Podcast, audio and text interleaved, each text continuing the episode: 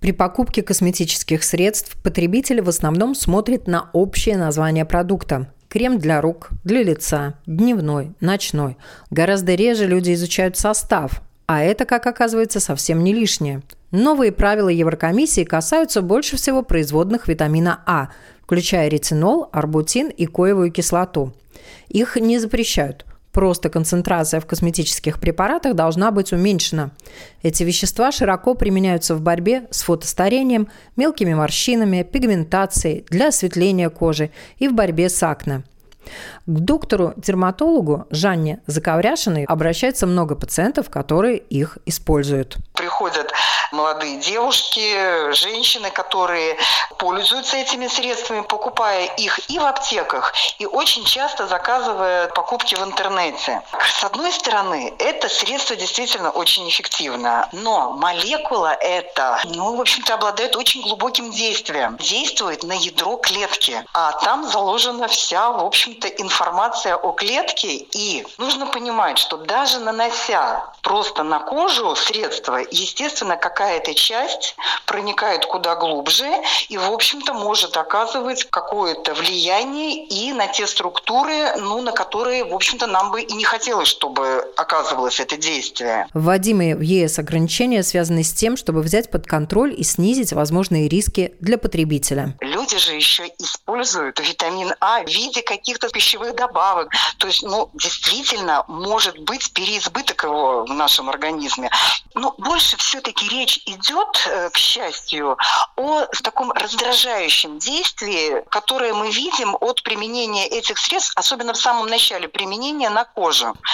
С другой стороны, если очень долго использовать средства для лица, в котором концентрация выше, чем вот сейчас вот эти установленные 0,3%, мы можем даже получить некоторое истончение кожи. То, что касается арбутина и альфа-арбутина, препарат, в общем-то, безопасен, минимально раздражающие свойства, но бесконтрольно длительное применение могут привести к совершенно другому результату. То есть мы получим не осветление кожи, а наоборот так называемый экзогенный охроноз. Такая вот и сине-черная пятнистая пигментация. Препараты с ретинолом следует наносить, соблюдая правила и по определенной схеме рассказывает косметолог с медицинским образованием Рамона Максимова. Если вы до этого никогда не использовали такие средства с ретинолом, необходимо обязательно наносить его на ночь и наносить его один раз в 3-4 дня, потому что на 4-5 день вы сможете увидеть вашу реакцию кожи на данный препарат.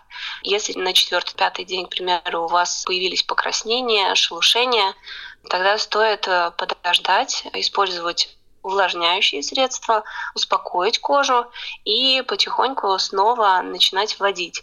Если вы наносите средства с ретинолом и моментально чувствуете жжение, покраснение и дискомфорт на коже, нужно такое средство смыть и забыть про эту историю, потому что оно вам не подходит. Значит, у вас начинается аллергическая реакция на данный препарат. Также важно обратить внимание, в какой упаковке вы приобретаете средство с ретинолом. Это должна быть стеклянная непрозрачная баночка с дозатором или пипеткой, чтобы туда не попадал воздух. Помимо веществ, производных витамина А, в списке Еврокомиссии есть вещества, которые будут запрещены.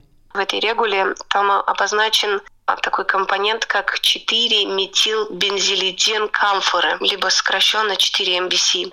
Тоже химический фильтр, который используется в солнцезащитных кремах и в кремах с матирующим эффектом.